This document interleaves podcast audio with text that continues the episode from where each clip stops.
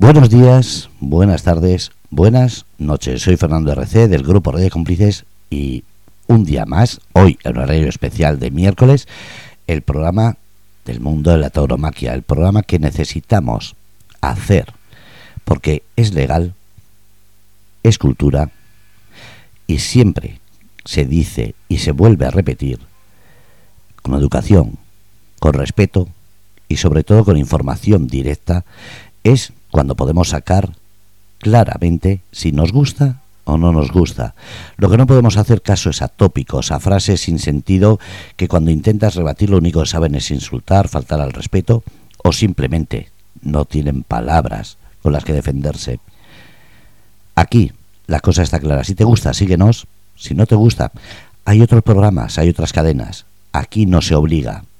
No es lo mismo que esas personas que quieren imponer su frase, su, su norma, simplemente porque no les gusta algo.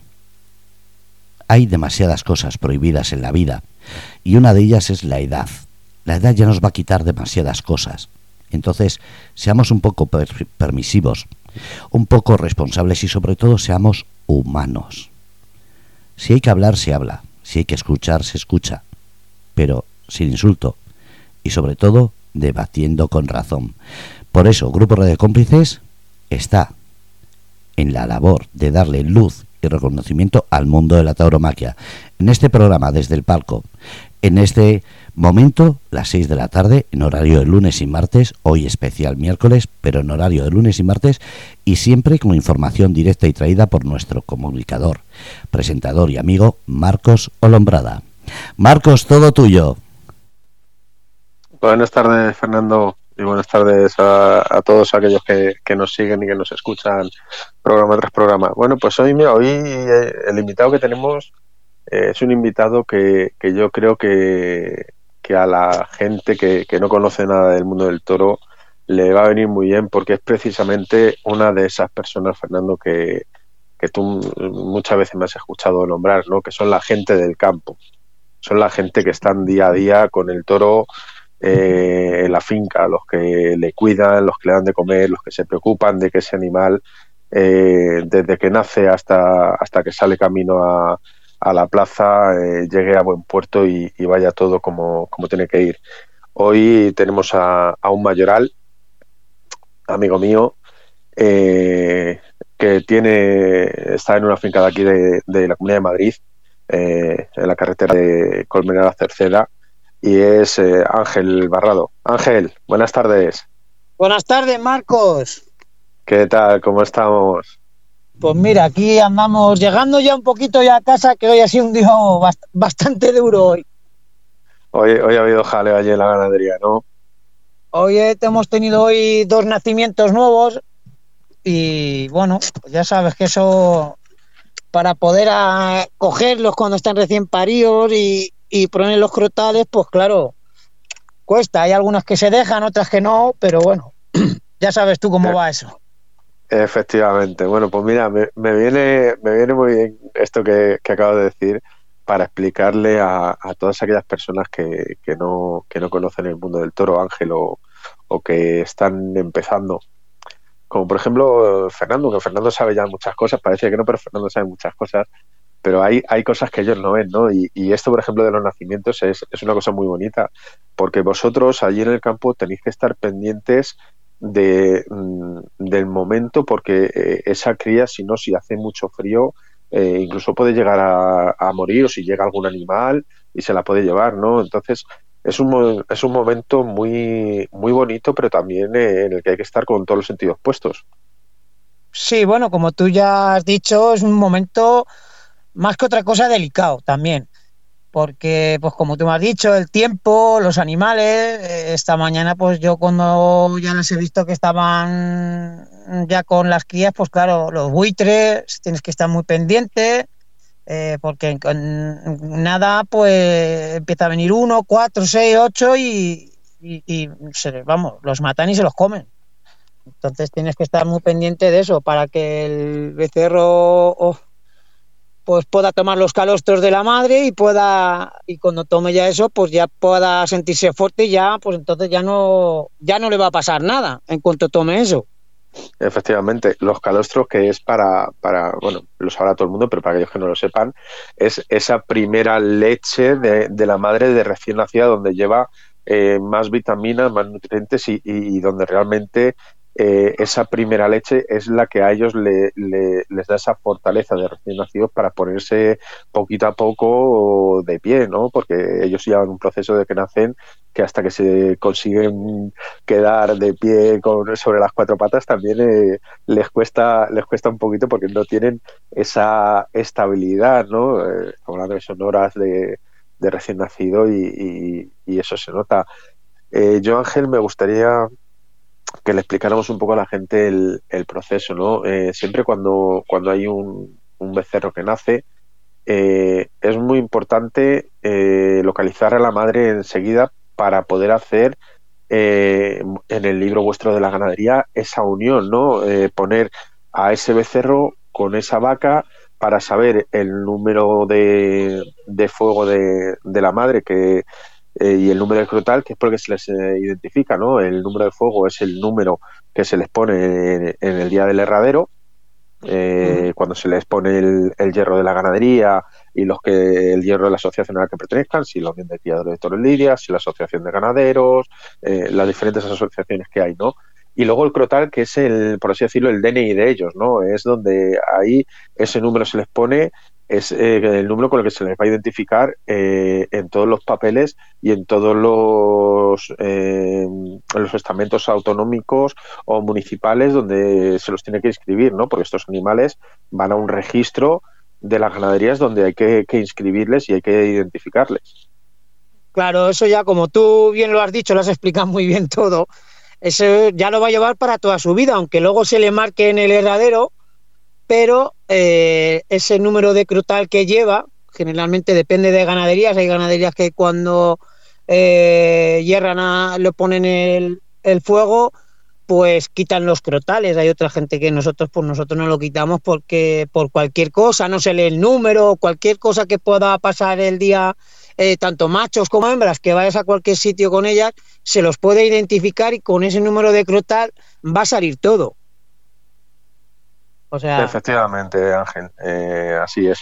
es. Es como decimos siempre, eh, eh, yo cuando escucho a la gente, es que qué feo ver un toro con el crotal, bueno, se le deja el crotal precisamente por eso, por si en algún momento el, el número de fuego no se le ve bien, porque el día del herradero no se ha marcado bien, o porque en el invierno le ha crecido mucho el pelo a ese animal y, no ha perdido el pelo suficiente para que se le distinga bien ese número, a través del crotal se puede saber el número de ese, de ese animal, ¿no? Porque ahí ya va eh, reflejado todo en, en, la ficha.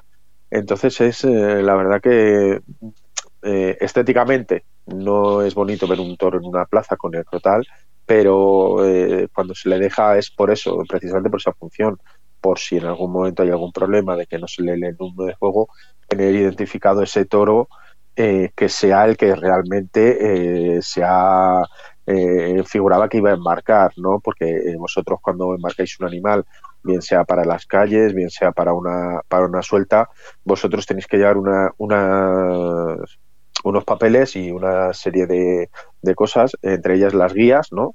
Donde va que los animales tienen efectivamente tienen el, eh, el día que han nacido, eh, que tienen todas las medidas sanitarias cumplimentadas, eh, que está todo en regla, que la fecha la correcta, que el día de radero, todo, o sea, toda la numeración que tiene, todo. Y va de donde, incluso yo creo, corrígeme Ángel si estoy equivocado, pero a mí eso que una vez me comentó un, un mayoral que también sale la, la, la madre y el padre, ¿no?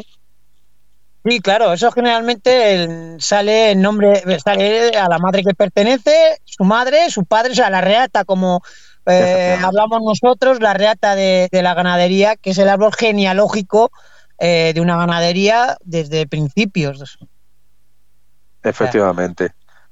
Eso, eso, eso es lo, bonito, Ángel, que yo muchas veces digo, si la gente viera lo bonito que es el, toro en el campo, eh, ya no porque tú ves al animal en su en, su hábitat natural, ¿no? Y, ves eh, cómo esos contrastes que hay de, de, esos volúmenes de, los toros, de cuando ves un añojo cuando ves un heral, cuando ves un utrero, cuando ves ya un toro con cinco años, ese cambio morfológico que llevan, ¿no? Cómo van luciendo en, en, cada, en cada momento, en cada etapa de, su vida, cómo van luciendo ya ese, ese volumen, ese cuerpo, te, te van diciendo cómo puede ser ese, cómo puede llegar a ser ese animal cuando sea toro, ¿no?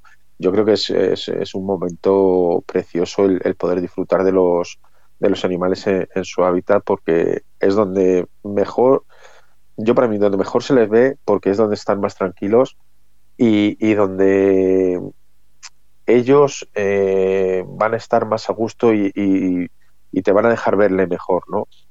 Sí, ellos te muestran, ahí más o menos ellos te muestran lo que son realmente. O sea, que es bueno, el que es malo, el que, el que siempre es el que más listo, el mal toro más fuerte, el, el toro menos fuerte. Ellos, la verdad que para esto de mundo tienes que ser como yo, un apasionado. Ya sabes tú que yo llevo muchos años en esto.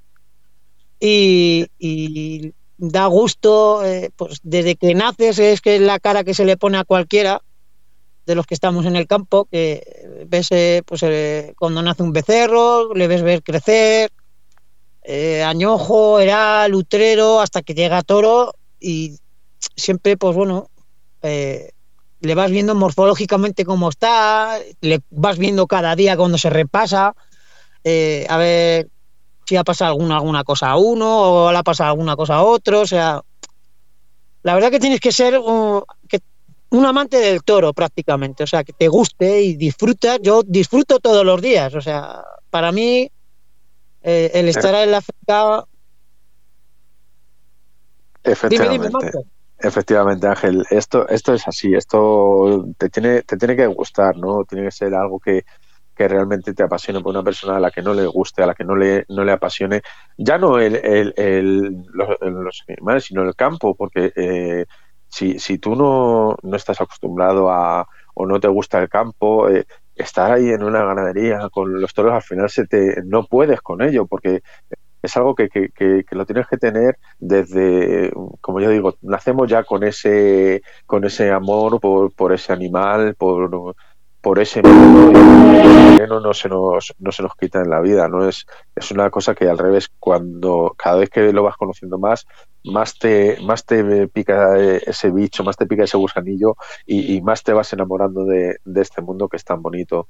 Yo la verdad que a vosotros si si por algo y tú lo sabes que lo hemos hablado muchas veces eh, sabes que a mí también me apasiona mucho el, el mundo del toro y, y sobre todo el campo eh, lo hemos hablado muchas veces, ¿no? Que, es una, una labor eh, muy sacrificada porque le dedicáis muchas horas, muchas horas. Vosotros empezáis, eh, estáis de, prácticamente de sol a sol, ¿no? O sea, 6, 7 de la mañana ya empezáis a, a, repasar los cercados, a, ver los animales, a ver si tienen pienso, si tienen agua, eh, si les hay que echar paja, eh, luego aparte si les tienes que dar alguna vitamina, si hay alguno que esté malo, si le tienes que, llamar al veterinario para ver qué medicación le hay que poner o si puede venir a verle, si hay alguno que tenga una cornada, pues para que no se haga mucho, si tienes que llamar al veterinario, o sea, es eh, un, proceso si ha hecho alguna herida, si ha habido alguna pelea y se han hecho un baletazo, algún puntazo, si algún animal se ha matado incluso, porque sabemos que estos animales, como son tan calientes,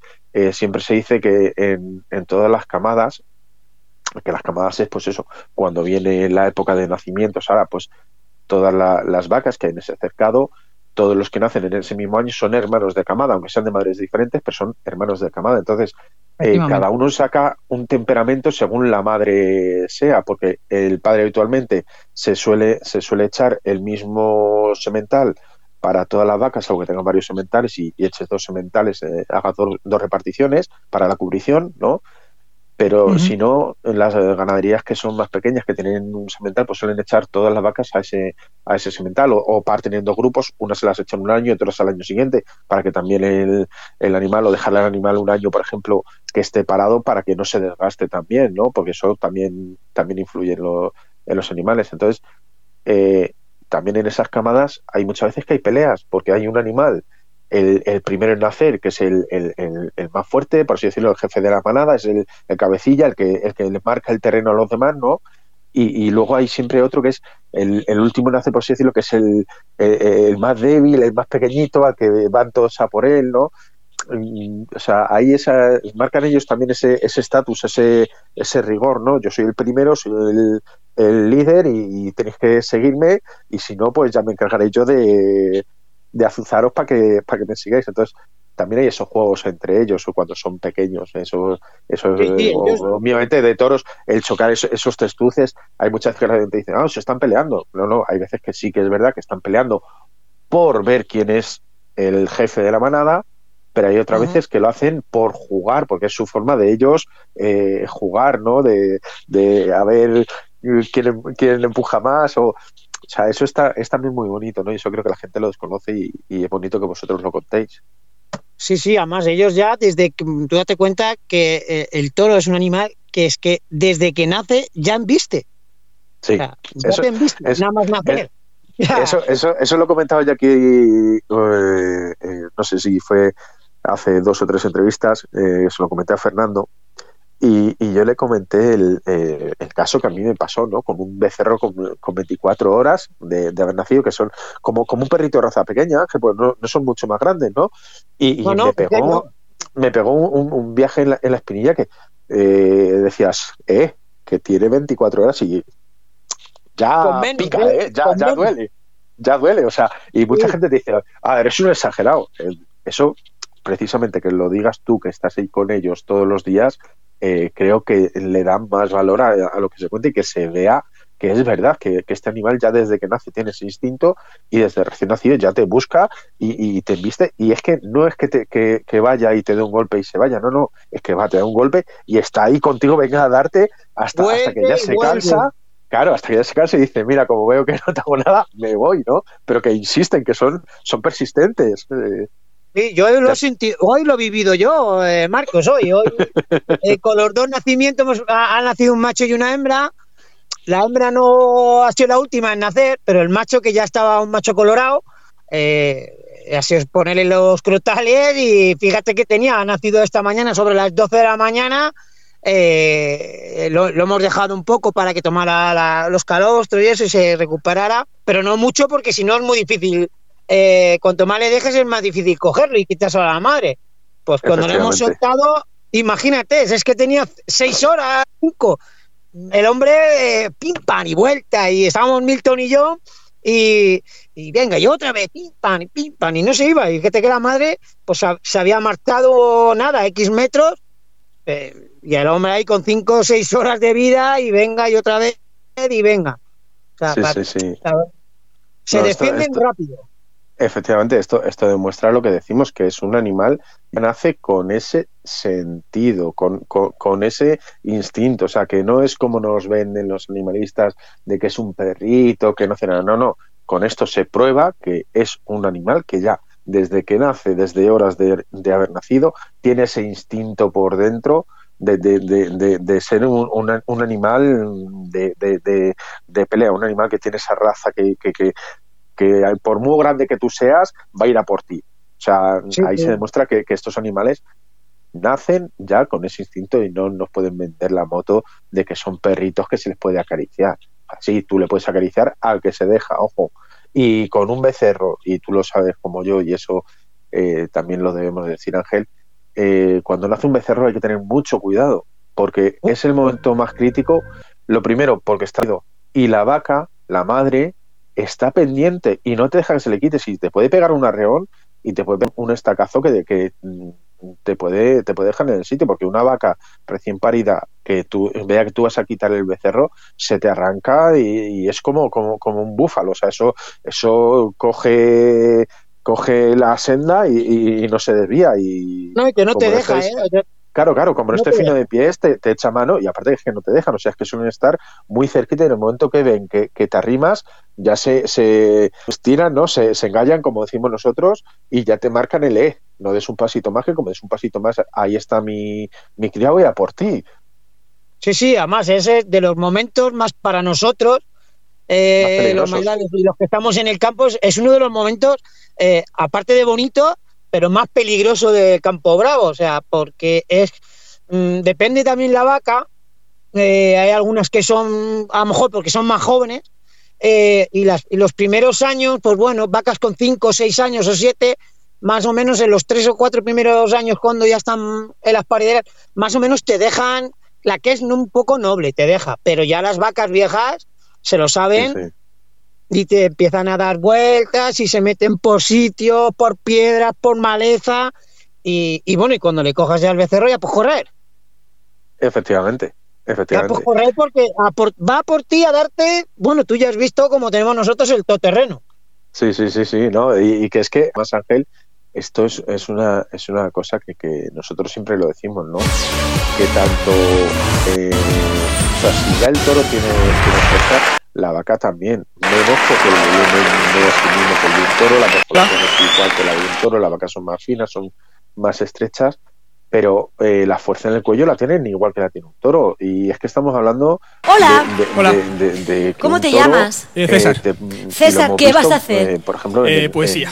En, en, el cierro, sí, yo lo he visto en pues que, que como se te arranque, aunque tú vas en el patrol, te tira el, el, viaje y traspasar la chapa de, de, de, la puerta del patrol. Y no sé, el primero se ha llevado una cornada en la pierna porque eh, le han vestido un, toro, ¿no? Que esos percances, eh, Ángel, también, también ocurren y a muchos mayorales que no tienen opción de poder ir con un todoterreno, como, como es tu caso, porque la finca tuya así te lo, te lo permite, que van a caballo. No es la primera vez que les ha tirado del caballo porque le han vestido al caballo y le ha hecho mal al caballo y le ha pegado una paliza al, al mayoral. O sea, que es que estamos hablando que, que el, el toro en el campo es muy bonito, pero, pero también tiene mucho peligro porque es donde, donde él más fuerte se siente y los mayorales es donde estáis solos, sí, siempre hay algún vaquero, pero si en ese momento del vaquero, por ejemplo, en tu caso, Milton, que es tu ayudante, en ese momento está, por ejemplo, repasando un cercado porque se, hay eh, parte del mallado que está roto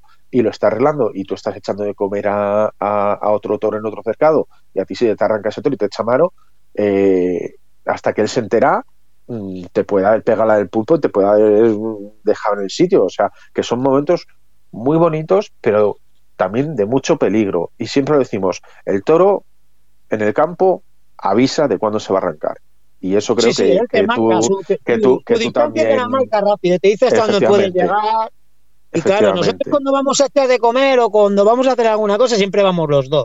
O sea, no, no siempre, vamos, es una cosa que ya se lleva desde, vamos, toda la gente que estamos en ganaderías se, se sabe cuando vas a, re, a, repasar o a ver cualquier cosa, mmm, siempre, siempre, siempre ir mejor dos, siempre.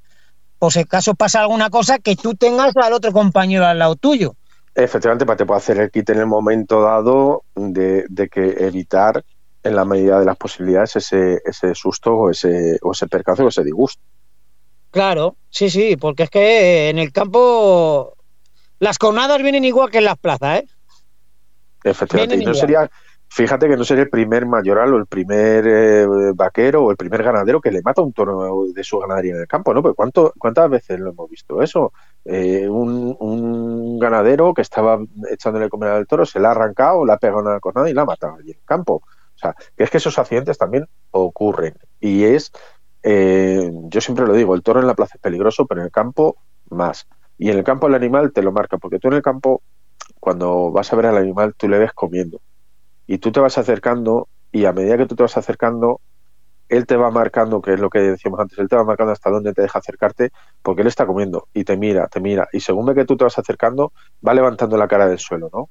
Y cuando tú ya le ves al toro con la cara a, arriba completamente el cuello estirado, no des un paso más porque ya ahí es donde él ya te está diciendo, si das un paso más, me voy a por ti. Sí, sí, sí. sí. Y ojo, que tú, por, que tú por muy cerca que estés de, del coche, te piensas que te va a dar tiempo y estos animales, eh, o sea, cuando te quieres dar cuenta es que ya le tienes encima y no te da, no, tiempo, no, y, da tú, tiempo, y, tú, te piensas que te va a dar tiempo y, te llevas el, el, susto padre, ¿eh? No, no, que no te da tiempo. Eh, son décimas de segundo que una décima puede salvar la vida o no salvarla. O sea. Efectivamente, son como decimos Ángel, como los Ferrari, se ponen de 0 a 100 en 0, en 0, en 0, Lo que pasa es que, oye, estos animales siempre, bueno, ya sabes tú que es. Yo lo he aprendido, vamos, tuve buen profesor hace muchos años, eh, que es Teo, el mayoral de Alcurrucén, que fue el sí. profesor que yo tuve hace muchos años. y fue el que, vamos, mm, para mí es uno de los hombres de campo que más sabe, pero con diferencia, ¿eh? y de los pocos que quedan. Y él sí que me ha enseñado muchas cosas, de eh, hablar, manosear mucho, hablarlos mucho, hablarlos, hablarlos, hablarlos mucho, hablarlos, hablarlos y ellos sepan quién eres tú, para que te empiecen a respetar, porque hay algunos que te respetan, otros no te respetan, vienen y, estás echando de comer y se tiran y se tira a los comederos de cabeza. Pero vamos, generalmente te suele respetar. Sí. Y has tenido un buen maestro, ¿eh? porque Teo precisamente es lo que es lo que decimos. Yo creo que es de los de los mayorales de, ganaderías de Lidia, es el, el, mayoral por excelencia que todo el mundo eh, le alaba porque su trayectoria le, le, le, avala, ¿no? Igual que eh, a Teo, pues por ejemplo, también te pasa lo mismo con, con Félix Majada, el mayoral de Vitorino, ¿no? Que también es, es otra persona eh, muy de campo y que también, pues, eh, sabe, sabe mucho y sabe, sabe manejar y te aconseja y te dice. Entonces, eh, yo creo que a esa gente que, que, tienen esa veteranía, que llevan tanto tiempo en, en, el, campo con, con, el animal, eh, mejores maestros no se puede tener. Y, la verdad que escuchar a, a, esa gente es, es, un lujazo. Es como cuando vas a la ganadería, escuchar al, al ganadero, ¿no? O sea, no, no, te va a contar lo mismo un, eh, un Lozano que, que, con todos mis respetos pues te pueda contar un, un, ganadero más, más joven, ¿no? Las vivencias no son las mismas, la experiencia no es la misma y, y, por muy involucrados que estén en su ganadería, siempre el escuchar a, esta gente que lleva toda la vida en, en esto es, es los mejores consejos y, y, las charlas más bonitas que, que uno puede, puede tener, ¿no? Sí, hombre, yo mm, ya he coincidido, vamos, hace ya tiempo que no coincido con, con Teo, pero vamos, es una delicadeza. Cada vez que le oigo hablar, eh, pues, se para todo por, por escucharle de las cosas, de seguir aprendiendo. Es que em, pasan los años y, y, es que sigo aprendiendo, sigo aprendiendo de él muchas veces cuando hablo con él. O sea, te cuenta cosas, aunque cada uno en su, en su sitio donde estás, pues vas aprendiendo cosas, pero él, él, él yo le digo como, eh, como Luis Aragonés, el sabio, pues, pues el, el, sabio de del toro para mí. O sea, yo creo que, que personas mm, como él, eh, que lo han vivido toda su vida, además desde pequeño, por lo que tengo, lo he escuchado, desde bien pequeño, porque están muchísimas, están bastantes ganaderías importantes, pero es que es una delicia, es un enriquecimiento total del toro mm, solo con escucharle. Efectivamente, Ángel. Bueno, a mí me gustaría, Ángel, eh, que le explicáramos un poco a, la gente, al que, a que está un poco fuera de, del mundo del toro, eh, las edades del toro, ¿no? O sea, el, el añojo eh, de qué edad a qué edad, el, el, becerro de qué edad a qué edad, el heral, el lutrero eh, y el toro, ¿no? Pues el toro sabemos que de toro es de cuatro en adelante, de tres a cuatro, si yo no estoy mal informado, es utrero, de dos a tres es heral y de, de, de uno a dos es, es eh, añojo. No sé ah. si estoy bien, bien orientado o, me he equivocado en, no, lo has dicho bien, pero bueno, yo no te preocupes. lo has dicho bien, lo único que es el añojo, su mismo nombre dice, añojo un año. Claro. O sea, solo va pasando un año, ¿no? Añojo un año, eh, era dos años. Era dos a tres. Dos años. Y luego ya, cuando ya cumple año siguiente, cumple tres, ya es utero. Efectivamente y luego ya de, utrero, cuando ya cumpla los cuatro, ya es un toro es cuatreño. Cinqueño y ya los toros eh, que es más difícil lidiar con seis años. Efectivamente, que la fecha máxima, es eh, o sea, es muy difícil ver un toro lidiar con seis años, ¿no? Porque habitualmente lo máximo en el lidia es con cinco, con seis a lo mejor se puede ver más ese animal, pero en el festejo popular, en la calle, ¿no? Porque es eh, el animal con más, ya con más trapío, con más seriedad, con más, eh, más la lección aprendida, ¿no? Eh, entonces ese toro es el, que muchas veces buscan más en la calle, por eso, porque suele ser el animal que, que puede darles a ellos más juego, ¿no? En las plazas, pues lo más normal que, se suele lidiar es hasta cinco años, ¿no? Pero también se ha dado algún caso de algún toro que ha salido eh, con seis años o a punto, a punto, a punto de, de cumplirlo. Sí, este año pasado prácticamente, el anterior, si yo quiero recordar, sí se echaron bastantes toros cerca de los seis años. Yo para mí es una de las cosas que eh, con seis años prefiero que se vaya un toro a las calles antes de lidiarlo a pie.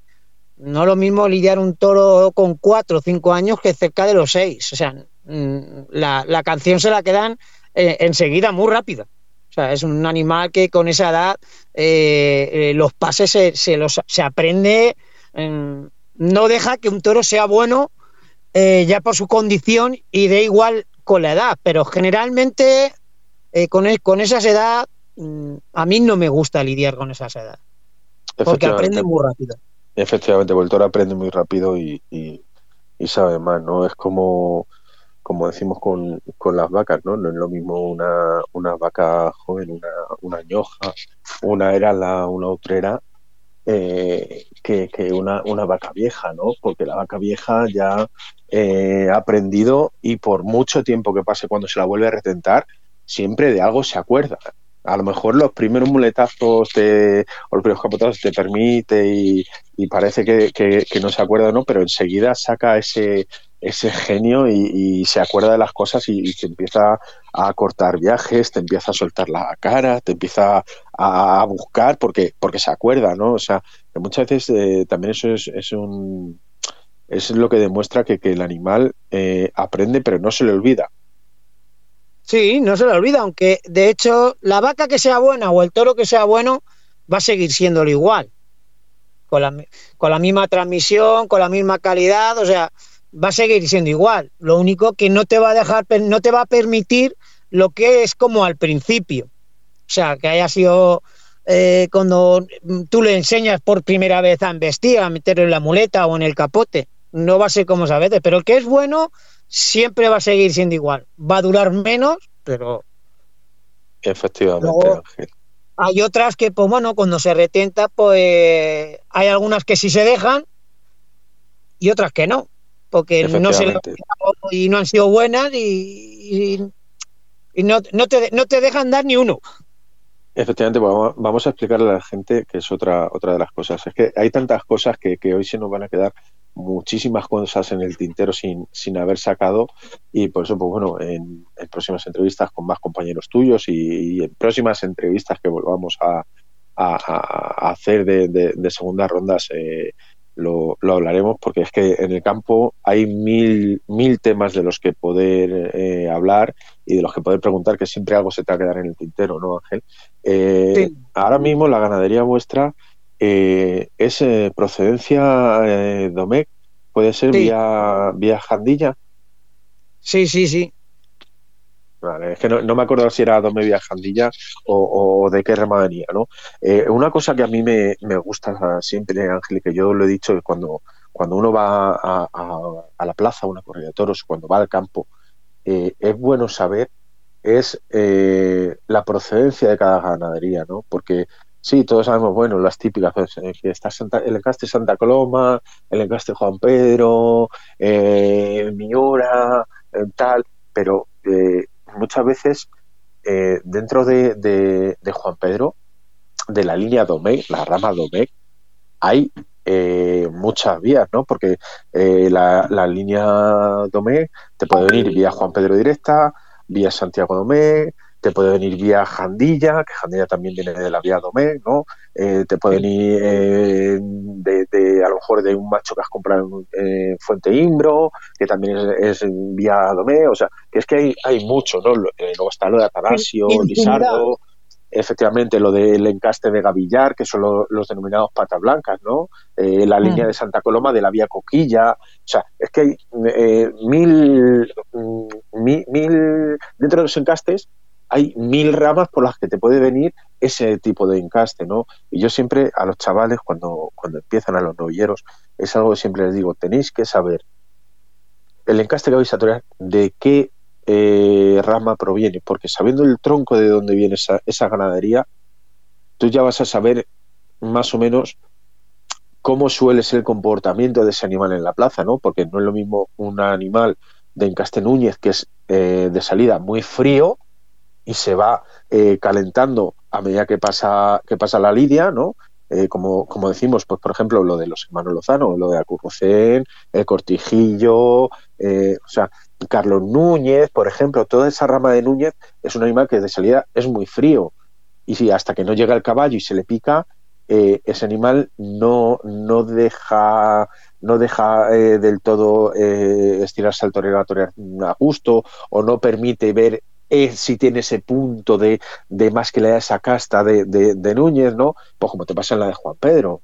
O sea, es que es todo, es todo, todo igual, ¿no? O sea, cada, cada encaste eh, sale de, un, de, una determinada forma. Lo de Juan Pedro Domecq eh, o lo de la vía Domecq, eh, todos sabemos que sí que te permite de salida eh, con la capa estirarte y, torearle. Pero te sale, por ejemplo, el de Alba Serrada y el de Alba Serrada no, no le puedes hacer eso, porque el de Alba Serrada te sale buscando los tobillos, o te sale buscando el pecho, o el de Santa Coloma, que son, son dos encastes, precisamente Santa Coloma, eh, Alba Serrada, Miura, Cuadri, que Cuadri ya se ya también encaste propio por todos los años que lleva, ¿no? Son ganaderías que no te puedes poner con ellas a torearlas de salida porque son animales que, que, saben y que, y que aprenden muy rápido, que esos animales no son como un... O sea, si ya hablamos de que un toro de línea Domeo, de línea Núñez, eh, te aprende durante la lidia, el, eh, el toro de estas ganaderías es como más rápido, ¿no? Sale como con la legión ya de, de chica aprendida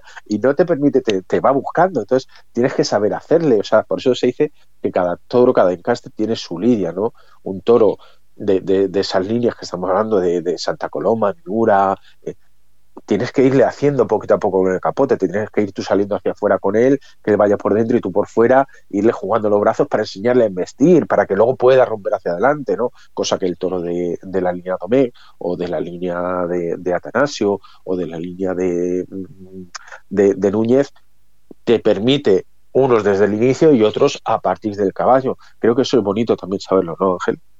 Sí, sí, claro, tú lo has explicado muy bien. Esas cosas, pues claro, no es lo mismo uno de, de Vitorino que de Juan Pedro. No, tiene nada que ver. O sea, de Vitorino te tienes que andar con mucho más cuidadito que ir enseñando muy despacio, dejarle que, que él se vaya viniendo arriba, viéndole a ver las condiciones que tiene y, y el de Juan Pedro pues es al revés. O sea, tú mismo lo has dicho que cada condición y cada encaste es totalmente distinto. Unos te permitirán hacer unas cosas y otras no.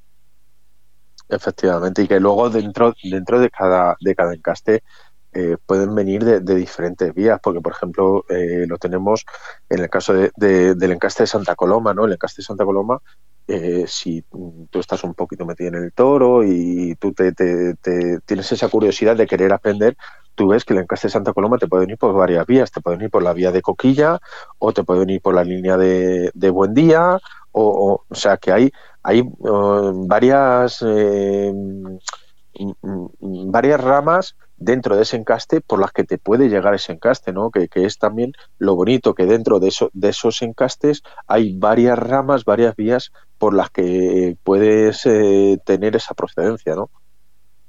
Sí. A la hora de refrescar. Dime, dime, Marcos. No, que te decía que a la hora de, de por ejemplo, de refrescar, de, de que eh, para que no haya consanguinidad en la ganadería, este es más fácil si es una, un encaste que tiene varias vías de llegada, porque puedes eh, tú tener una línea y te puedes ir a otra línea de las que de las que hay de ese mismo encaste para refrescar tu ganadería para que no tengas problema de consanguinidad, ¿no? Que es un problema que, que en la ganadería muchas veces eh, os encontráis. Sí, claro, vas buscando más o menos, pues bueno, para refrescar vas buscando cosas, o sea, mm, cada ganadero tiene su, su tipo de toro, ¿no? No le gusta uno, pues, o más bajito, con más cara, pero ya hoy en día, pues, como que eso ya se ha perdido, o sea, ya eh, tienes que, en ganaderías punteras tienen que buscar toro grande, o sea, el toro que, se, que con más caja, porque si no, para lidiar, ojalá algún día se pueda lidiar en Madrid, pues tú date cuenta qué toro tienes que llevar. Efectivamente, es que el problema que, que, la gente desconoce, Ángel, es ese, que, eh, para poder ir a, a, Madrid, a Pamplona, a Bilbao, a Valencia, eh, en Sevilla no tanto, aunque también, pero te piden el toro con presencia, el toro con mucha cara, el toro con mucha caja, el toro, eh, no vamos a decir tampoco destartalado, pero mm. sí un toro que sea eh, armónico en cuanto, en cuanto a hechuras, o sea, que sea el toro redondito, eh, bajito, bien hecho, que no sea muy despegado del suelo, que tenga las manos muy cortitas, ¿no? Que eso lo que quiere decir que, que no sea despegado, que no sea un toro zancudo, que sea muy, muy, que haya una diferencia muy alta del suelo a, los pechos del toro, ¿no? Entonces, eh, eh, encontrar ese tipo de animal eh, también tiene que salir mucho toro que, no cumpla ese estatus. Y no todas las ganaderías pueden tener ese toro bajito, pequeñito, bonito, armónico que, que, se necesita, porque cada encaste te da ese toro bonito dentro de la línea de su encaste. O sea, eh, por ejemplo, lo de Santa Coloma, todos sabemos que mm, tampoco es que sea de, de, de, unas grandes de unos grandes pitones, porque el, toro de Santa Coloma, pues bueno, pues no es de mucha cara. Problema que ha habido con, con, esto, que eh, para poder entrar en esas plazas, como hablamos, donde se pide tanta presencia de cara, ¿qué pasa? Que hubo un momento, hace muchísimos años, que las ganaderías no tenían esas caras para poder ir a, a esas plazas. ¿Y dónde fueron la gran mayoría de las ganaderías a beber, a buscar ese toro con esa, con esa presencia, con esa cara, ese toro grande de caja? Y creo que me vas a dar la razón. A la ganadería del conde de la corte. ¿Por qué? Porque era un toro de mucha presencia, de mucha cara y de, de, de caja, que le cabían kilos. ¿no? Entonces, muchas ganaderías fueron a buscar con, con animales de ahí ese tipo de toro que les diera esas caras que les pedían para entrar en, esa plaza. O sea, prácticamente casi todas las ganaderías de línea Domecq, en, un, en mayor o menor medida, han ido a, beber al conde de la corte para tener esas caras, esas presencias. Sí, sí, todo viene de ahí, efectivamente. Todo porque es que era. Eh, no podemos comparar, Marcos, al toro actual al toro de hace 50 o 60 años. Efectivamente un toro mucho más bajito, no conta, o sea, el trapío que hay ahí que hay hoy en día es que e, es, abismal, o sea, mm, date cuenta, bueno, tú ya has visto algunos toros que nosotros hemos de trapío que hemos tenido, eh, pero eran eran monstruosos, o sea, mm, hoy en, en ganaderías eh, muy punteras que siempre se guardan pues 12 o 14 toros, de punta de camada para, para plazas pues, como Madrid, eh, Pamplona, que son prácticamente, para mí son las que se llevan, las puntas de la camada se las lleva Madrid y Pamplona. O sea, los toros más aparatosos, mm, lo mejor, los mejores toros se los lleva Pamplona y Madrid. Pamplona, Madrid y alguno Bilbao, porque Bilbao también, aunque ahora baja un poquito, porque no podía ya tampoco subir tanto el, eh, nivel, pero siempre se ha dicho que, que las cabezas de camada que son los primeros toros, los toros más, más serios, los, los más importantes, los que más pitones tienen, los que más volumen dan, ¿no? Eso es lo que nosotros llamamos eh, la cabeza de camada, el toro que, que, es más vasto, que tiene más cara, que tiene más, más kilos, que, que el, el, que más impone, el más grande. El que morfológicamente es, 100%. Efectivamente, ese es el que suele gustar tanto en Pamplona como en Madrid, como pasaba antes en Bilbao. Entonces, claro, eh, llega un momento que hay ganaderías que no llegan a, ese punto. Entonces, esa ganadería es, claro, entrar en esas plazas es más complicado. Pues, ¿qué pasa? Ya tienes que bajar un poquito el escalón, pues de, de, coger y decir, pues, oye, no puedo entrar en Madrid, pero voy a ver si tengo una corrida, por ejemplo, para, para Sevilla, o no puedo entrar en Pamplona, pero voy a ver si tengo una corrida para Valladolid o para Salamanca o para Gijón o para Valencia, que es una plaza de primera. Sí, pero luego también hay muchas plazas de primer ángel que, que, no se puede lidiar ese toro que se lidia en, en Madrid y en Pamplona, que tan, tan, con tanta cara, pero baja un, un pelín el, el, listón y, hay muchas más ganaderías que pueden acceder, pues eso, pues Sevilla, Valencia, Castellón, eh, Algeciras, Almería, eh, Salamanca, Plaza de Primera y Segunda, que, que, también tienen su importancia y que también eh, gusta un, un, tipo de toro que a lo mejor no es ese toro tan destartalado como gusta en Pamplona y en Madrid. Es un toro más, más cortito, eh, más bien hecho, más bajito de agujas, con la cara a lo mejor eh, eh, pues, pues más, eh, los pitones más acarameladitos, que quiere decir más cerrados, que las puntas vayan, tiendan a, a, a, verse frente por frente, ¿no? O sea, es que también es lo que decimos, eh, dentro del, del, campo hay muchas cosas, pues podemos hablar de los tipos de pelos, podemos hablar de los tipos de cornamentas, pues, pues el acapachado, el veleto, el cornipaso, el cornivuelto, o sea, mil, mil historias. Entonces, eh, sería eh, para poderlo hablar en muchos programas, porque eh, siempre te dejas algo. una semana o más para, para, es que, siempre, siempre, te dejas algo, porque si hablas de los pelajes, que si el, el toro castaño, que si el colorado, que si el melocotón, que si el albardado, que si el sabanado, que si el chorreado, que si el, burraco, el entrepelado, el salpicado, o sea, el berrendo, es que tienes mil, el lucero, el toro lucero, o sea, es que hay mil, mil detalles dentro de cada cosa que, que o bien por, por las patas, o bien por los cuernos, o bien por el tipo de, pelo, o, bien por, por el ojo, el ojo de perdiz, el ojinegro. Eh, o sea, es que hay mil detalles que puedes sacar dentro de la misma cosa. Y claro, son muchos programas y muchas horas. Yo, mira, Fernando me ha pedido que, que, la entrevista intentáramos acabarla a una hora. Eh, nos quedan cinco minutos para esa hora, Ángel. Yo me gustaría que, que, ya no hablar yo, aunque tú también has hablado, pero que tú le cuentes a, la, a esa gente que no conoce el mundo del, del toro eh, en el campo, que le cuentes eh, algo que tú creas que, que, sea importante que sepan cuando se arriman a este mundo para que vayan teniendo esas pequeñas nociones. Hombre, yo más que otra cosa, pues bueno, animo a, a, la gente a que, pues bueno, conozcan lo que es eh, la cría del toro bravo en el campo. Hay infinidad de cosas, eh, ya no es el toro, de muchísimos animales que, que viven alrededor del toro, eh, los ecosistemas que hay, más eh, animalistas y, y, más de mirar las cosas del campo, más que nosotros no va a haber nadie.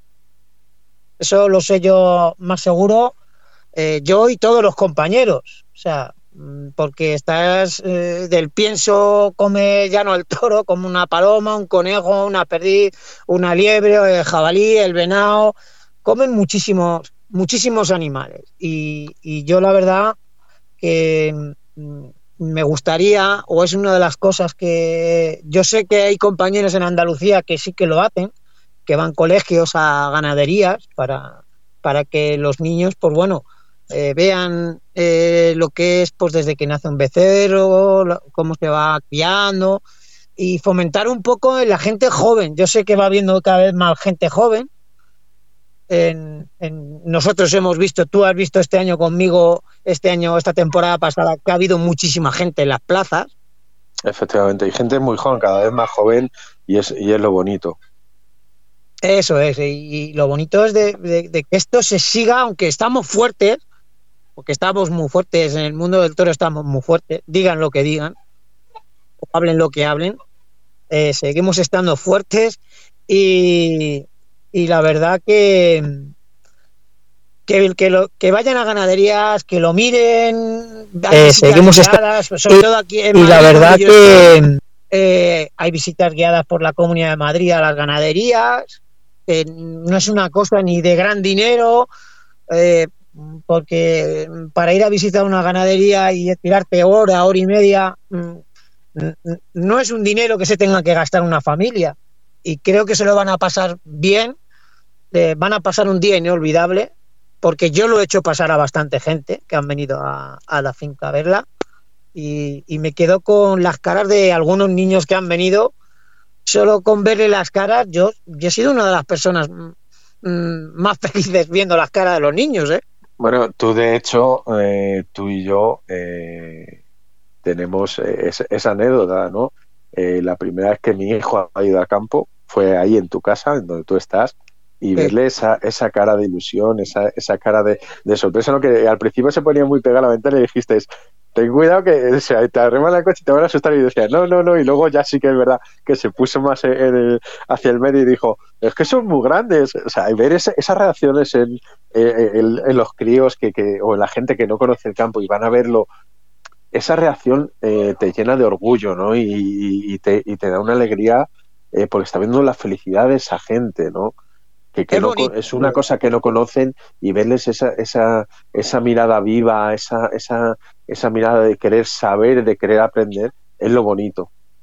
Yo veo, yo me acuerdo de cómo te miraba tu hijo, o sea, eh, mirándote eh, para que cómo le para cómo se le explicaba las cosas, o sea, y escuchando, que es como más aprender el campo, Ángel, escuchando. Si es que el problema de esto es que tener eh, la gente que empieza tiene que saber cuando va al campo escuchar a la gente del campo, que son los que mejor te van a enseñar el, toro y yo a ti sabes que te lo he dicho mil veces que me, me da mucho gusto cuando voy a tu casa precisamente por eso, porque yo me podría contigo hablando de toros mil horas eh, que siempre tenemos algo nuevo que, contarnos el uno al otro, porque tanto tú, hay muchas veces que yo te digo cosas que, me dices, joder, Mago, pues yo esto no lo sabía, y tú me lo dices a mí y te digo, pues yo esto tampoco, Ángel, o sea, que aprendemos el uno del otro en, muchas en muchas ocasiones, ¿no?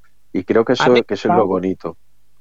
Y vivir juntos, vivir cosas, a mí, eh, que, cuando te vienes a verme, yo, que tanto tú como muchísima gente que viene a verme, pues para, para mí es un, pues bueno, ya sabes que el campo está, eh, andas un poco más bien solo, porque bueno, yo pues hago por la mañana, me voy, dejo a mi mujer y a mi hija, aunque a mi hija también le gusta, ya va un poco menos porque es distinto la, las niñas, pero bueno, sigue queriendo venir a la finca, no la va a dejar nunca, no la va a dejar nunca, sí que le gusta mucho, le gusta con los nacimientos pero la verdad que, que, me, que me encanta eh, que tú vengas y, y que no te vengas con tu cámara de fotos y qué bonito es este toro y qué chulas tiene este toro. La verdad que yo soy una de las personas más felices cuando estás ahí conmigo. ¿eh? No, yo sabes que, que tanto yo como, como en mi casa, eh, mi pareja, mi niño, el, el, chico de mi pareja, te tenemos una especial eh, admiración, un, especial cariño porque eh, tú conmigo te has portado muy bien y, yo creo que lo más bonito de esto es eso, que la gente que, se porta bien, bien contigo, ser agradecido, ¿no? Y, ese mismo cariño, ese mismo respeto, esa misma educación que, a ti te dan y que tienen contigo, esas mismas atenciones que tienen contigo, eh, tú también tenerlas, ¿no? Ya no porque seamos eh, de la misma profesión, del mismo ámbito, sino porque sobre todo es ser persona y el ser persona y, el ser y el ser persona hoy en día también y tú sabes que tú y yo lo hemos hablado muchas veces en el mundo del toro ya queda mucha persona muy poca persona de palabra como antiguamente no eh, cada día pues bueno hay más más subterfugio más guerras de guerrillas más cosas que no vamos a entrar a, a, hablar ahora pero es eso es encontrarte una persona que sea persona ante todo y que se vista por los pies y que igual que te, dice lo bueno te diga lo malo y, tú aceptarlo, ¿no? Porque a fin de cuentas queremos eh, eh, todos lo mismo, queremos lo mejor, no para nosotros, sino para el toro. Porque lo que nos interesa es el toro y por lo que vimos es por el toro. Entonces siempre queremos lo mejor para el toro. Y, el, el, hablar, el, el charlar, el intercambiar opiniones, precisamente es eso, es por buscar entre todos lo mejor para ese animal por el que sentimos verdadera adoración. Y admiración. Yo hay veces que me acuerdo, me acuerdo muchas, mm, yo llevo muchos años, ya lo sabes tú, que llevo muchos años, ya no es que en esta casa donde estoy ahora, sino que me he tirado muchos años en otra casa, 19 años, que me tiré con Víctor Aguirre, y lo que yo viví cuando era pequeño, eso, eso no se va a volver a ver. Efectivamente. Bueno, Fernando, eh, cortamos ya aquí, porque si no ya nos hemos pasado de, la hora que me habías dicho. Perdóname, pero es que es la, es la que estamos hablando. Es que hoy con Ángel podríamos hacer 50 programas seguidos y nos saldrían todavía otros 50 más porque hay mil cosas que no hemos tocado como hemos hablado ahora de últimas, eh, los pelajes, o sea, hay mil cosas que no hemos tocado que me gustaría haber tocado, que nos hubiera contado cómo son esos alineamientos, cómo son esos herraderos, qué cuidados llevan esos toros, pero es que te pones a hablar y, y, y tienes 8.000 temas de los que tratar y no sabes eh, cómo hacer para encajarlos todos en, en, un, en un ratito tan corto, ¿no? Yo sé, por lo menos la gente haya aprendido algo. Yo sé un tema y creo que es importante para los oyentes, sobre todo para esa gente que no conoce lo que es el campo y el campo del toro bravo. Siempre se ha dicho que si no fuese por eh, esas ganaderías, el, tanto, el campo estaría casi desértico o totalmente desértico. Y en cambio, gracias a la crianza de ese toro bravo en libertad, es un ecosistema vivo y cada día se está demostrando con más poder. Entonces, como ganadero, es verdad que el sostenimiento del campo gracias al toro bravo permite que otros animales y otras especies sobrevivan, incluso eh, plantas, árboles, etcétera? Angelito, te está, te está preguntando a ti.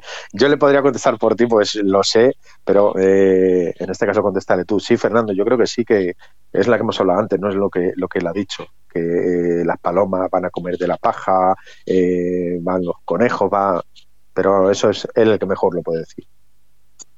Eh, tú lo has dicho todo, o sea, si no fuera por las ganaderías, el campo estaría abandonado. O sea, no sé, muchos animales no, eh, hoy en día no podrían subsistir con el tema del verano, eh, los, las olas de calor, los fríos. Con nosotros se mantienen muchísimos animales, plantas, infinidad de cosas de naturaleza y del campo. O sea, yo lo he visto y lo veo muchísimas veces y lo veo todos los días. O sea, veo mm, de plantas, animales, lo veo todos los días. Claro, es que has dicho que si no recogéis la cría según nace, los eh, creo que has dicho eh, los buitres. Eso, los buitres, no me acordaba el nombre, perdón. Eh, los buitres pueden llegar a comérselo. Entonces, por eso decía si también en ese sentido tenéis ayudas de, del gobierno para que eso, eh, criaderos no solamente de buitres, sino que he oído hablar de linces, de zorros, incluso de otros animales, si eh, las ganaderías de Toro Bravo tienen algún tipo de ayuda o, o eso surge de cada ganadería, el cuidado de ese campo.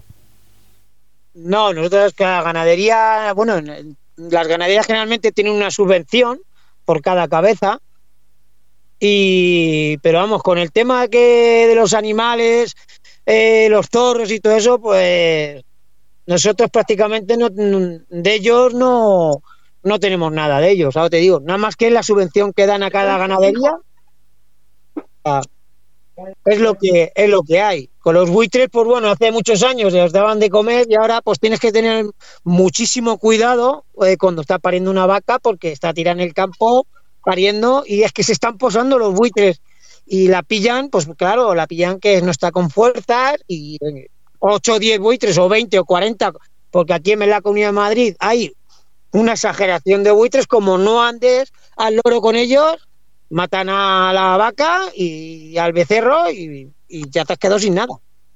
Efectivamente. Y, por ejemplo, Fernando, eh, en este caso aquí en Madrid son los buitres, pero te vas a la zona de, de Castilla y León y allí es sobre todo los lobos, ¿no? que también es, es, otro, es otro problema. O sea, es que el lobo también baja a, las fincas de ganado bravo a, matar animales porque es, un animal que es un depredador. O sea, es que ya no es los animales que subsisten, sino los animales que, que, eh, a base de, de, atacar a, este otro tipo de animal también viven, porque el, el es un depredador y el lobo, eh, sea una vaca brava, sea una vaca mansa, sea una oveja, eh, también eh, existe. ¿no? Lo que es una pena es que no tengan esa ayuda cuando tienen una pérdida, ¿no? O sea, a ellos la ayuda, y, que me corrija Ángel si yo estoy equivocado, yo entiendo que es por tantas cabezas de ganado tienen en la finca, tanto les corresponde de, de ayuda económica que tienen que tener un, número eh, mínimo para poder acceder a esa ayuda. Eso, eso es, Marcos. Lo que pasa es que, como tú bien has dicho, pues si te matas si te la mata una vaca, te mata dos o tres vacas, de ahí prácticamente es cobrar casi el seguro y ya está, porque es que y darlo por perdido. Porque últimamente, vamos, yo estoy hablando con compañeros en San Agustín de Guadalí, Victoriano del Río, sí que tengo entendido que está teniendo bastantes bajas eh, por el tema del lobo. Y, otros amigos que yo tengo en la zona de Salamanca, igual, no levantan cabeza con el, con el tema de los lobos, con los becerros. 14, 15 o 20 becerros eh, se los cargan los lobos al año. Eso es un tema que hablaremos algún día. Ahora siento ya las prisas, si queréis despediros, y yo eh, solo decir que gracias por tan bonita charla y enseñarnos lo que es el mundo de la ganadería. Yo muchísimas gracias a vosotros pues, por darnos, eh, darme voz a mí en este caso, por el tema con compañeros de todos los mayores que somos daros las gracias por, por darnos voz y que nos, se nos escucha a nosotros también para que la gente pues bueno aprenda un poquito lo que es el, el toro en el campo. Pues yo, Fernando, simplemente decir que, espero que esta, esta charla hoy haya servido para, en lo poquito que hemos podido tocar, eh, hayan aprendido algo más de, del toro, eh, tanto en el campo como, como fuera del campo, ¿no? Pues hemos hablado de, del toro en el campo y del toro fuera del campo, y, con eso me, me, conformo. sí me gustaría antes de despedirnos un pequeño eh, apunte eh, que quien pueda y le guste la literatura taurina eh, busquen una serie de libros que ya los, los, los, diremos aquí en otro día en antena y, si no los pasaremos por las redes sociales. No está Fernando, de una escritora que se llama Alicia Giner, que es una mujer que era antitaurina y se convirtió a taurina. Y ha escrito tres novelas que de verdad eh, no se las pueden perder. Una sobre la vida del de, ganadero José Luis Oborne, eh, otra es de ese,